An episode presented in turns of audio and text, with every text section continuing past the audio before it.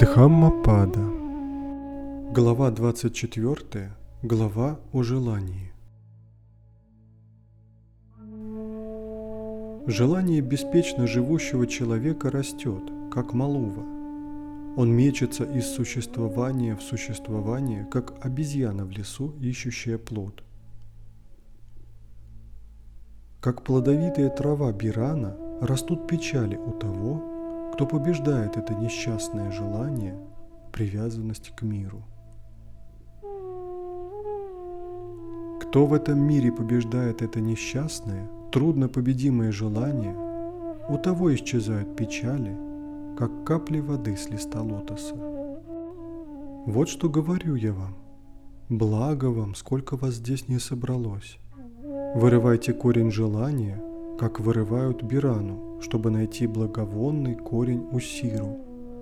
И да не сможет победить вас Мара, как поток тростник. Как дерево, хотя и вырванное, продолжает расти, если корень его не поврежден и крепок, так и страдание рождается снова и снова, если не искоренена склонность к желанию. У кого сильны 36 потоков, устремленных к удовольствиям, и мысли, направленные на страсть, того, отклонившегося от правильных взглядов, уносят потоки. Потоки текут везде. Лата буйно разрастается. Увидев эту расцветшую лату, порежьте ею корень с помощью мудрости.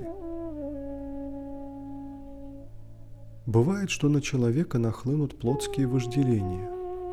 Привязанные к удовольствиям, ищущие счастье, такие люди поистине подвержены рождению и старости. Люди, гонимые желанием, бегают вокруг, как бегает перепуганный заяц. Связанные путами и узами, они снова и снова в течение долгого времени возвращаются к страданию. Люди, гонимые желанием, бегают вокруг, как бегает перепуганный заяц – Поэтому Бхикшу, если он хочет уничтожить страсть, пусть изгонит желание. Он свободен от желаний, свободен от страстей, предан жизни в лесу и все-таки бежит в чащу желаний. Смотрите на этого человека. Свободный, он бежит в ярмо. Мудрые не говорят Крепки эти путы, сделанные из железа, дерева или из травы бабба. Ведь страстная, страстная привязанность к женщинам, детям или серьгам из драгоценных камней крепче. Мудрые говорят, крепки эти путы, тянущие вниз, коварные, из которых трудно освободиться. Разрубив их, они странствуют, отказавшись от страсти и удовольствия, без желаний. Возбужденные страстью попадают в поток, как паук в сотканную им самим паутину. Мудрые же, уничтожив поток, отказавшись от всех зол, странствуют без желаний. Пересекая поток существования, откажитесь от прошлого, откажитесь от будущего – Откажись от того, что между ними. Если ум освобожден, то что бы ни случилось, ты не придешь снова к рождению и старости. У человека со смущенной мыслью, с сильной страстью, видящего лишь удовольствие, желание все возрастает. Поистине он делает путы крепкими – кто находит удовлетворение в спокойной мысли, постоянно размышляет, думает о неприятном, именно тот положит конец желаниям, тот уничтожит путы Мары. Он достиг совершенства, он бесстрашен, и у него нет желаний. Безупречный, он уничтожил тернии существования – это его тело последнее. У него нет желаний.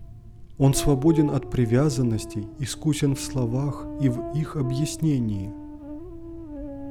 Он знает порядок букв, какие идут прежде и какие потом. Его называют великим мудрецом и великим человеком. Это его тело последнее. Я все победил, я все знаю. При любых дхаммах я не запятнан. Я отказался от всего, с уничтожением желаний я стал свободным. Учась у самого себя, кого назову я учителем? Дар Дхаммы превосходит всякий дар.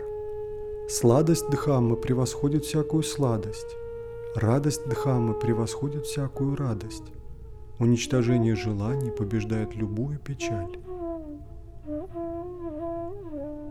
Богатство убивают глупого, а не тех, кто ищет другого берега. Желая богатства, глупый убивает себя, как других. Плевелы портят поля. Страсть портит этих людей. Поэтому то, что дано освободившимся от страсти, приносит великий плод. Плевелы портят поля. Ненависть портит этих людей – Поэтому то, что дано освободившимся от ненависти, приносит великий плод. Плевелы портят поля. Глупость портит этих людей. Поэтому то, что дано освободившимся от глупости, приносит великий плод. Плевелы портят поля. Желание портит этих людей. Потому то, что дано освободившимся от желания – приносит великий плод.